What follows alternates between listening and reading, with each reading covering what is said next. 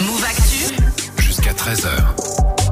Move. Émilie, comme tous les lundis, tu nous parles de mode et hier on a appris la disparition d'un grand créateur de mode. Ouais, Virgil Abloh, directeur artistique euh, de Louis Vuitton, est mort d'une forme rare de cancer à l'âge de 41 ans.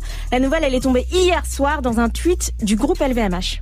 Le groupe LVMH, la maison Louis Vuitton et Off-White ont l'immense douleur d'annoncer la disparition de Virgil Abloh, terrassé ce dimanche 28 novembre par un cancer qu'il combattait depuis plusieurs années.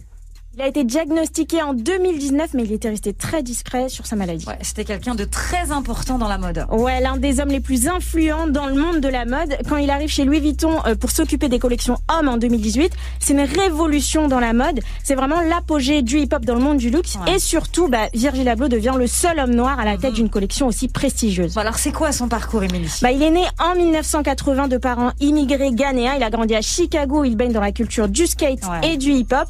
Et même s'il est passionné de mode, bah, il fait des études d'architecture. Puis à 22 ans, il fait la rencontre de ce rappeur. Let's get lost tonight. Kanye West, qui est sans doute son plus grand fan. En 2009, ils font tous les deux un stage à Rome chez Fendi, payé 500 dollars par mois. Ok. Et Kanye West l'engage comme consultant artistique. C'était aussi euh, son consultant, du coup. Ouais. Par exemple, c'est Virgil Abloh qui a réalisé la pochette de l'album Watch the Throne de Jay-Z et Kanye West, une couverture qui lui a valu une nomination au Grammy Awards. C'est dire à quel point il avait du talent. Mais ce qui est surprenant, c'est qu'il s'est fait un nom en copiant d'autres marques. Ouais, parce qu'en 2012, il crée le label Pyrex euh, Vision, euh, sauf qu'il posait juste son logo sur des vêtements Champion ou Ralph Lauren pour les vendre encore plus cher. Et après un an de polémique, il lance Off-White, sa marque qui compte aujourd'hui 24 magasins un peu partout dans le monde. C'était vraiment un touche-à-tout, quoi. Ouais, il était DJ, architecte pour Ikea. Il a Ouais, même réalisé le clip de ce son. Shut the Room de Pop Smoke et Quavo.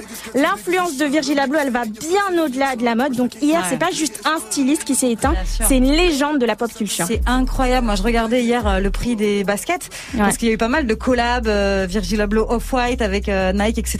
Bah, ça s'envole. Hein. C'est un Ouais, truc prix, de ouf. Ouais, c'est business cotes. de la mort, c'est un C'est délire. c'est bizarre. hein. Ouais, c'est bizarre. C'est ouais. parce qu'il est mort, tu achètes des Bah trucs à ouais. lui, c'est très Bah, bizarre. Ça prend de la valeur et Ouais, tout, ouais, tout d'un coup. Et là, c'est assez ouais. Impressionnant, quoi. Ouais. En tout cas, il restera comme euh, l'un des grands créateurs de ces dernières années. Et puis c'est ça aussi, c'est que c'est assez soudain parce que Parce que personne nous, on ne savait pas, On ouais, le savait pas, ouais. savait pas. Donc d'un coup, t'as ça, ok. Virgil Ouais, Abloh, quoi. Le 41 gars était pas euh, bien, non, c'est un truc de ouais. ouf. Et il a continué à travailler euh, alors qu'il était mourant, c'est ça qui est dingue. Mais c'est ça qui est fou, parce Ouais. que ça faisait quoi, deux ans, c'est ça Ouais. Truc de ouf. Merci beaucoup en tout cas, Émilie.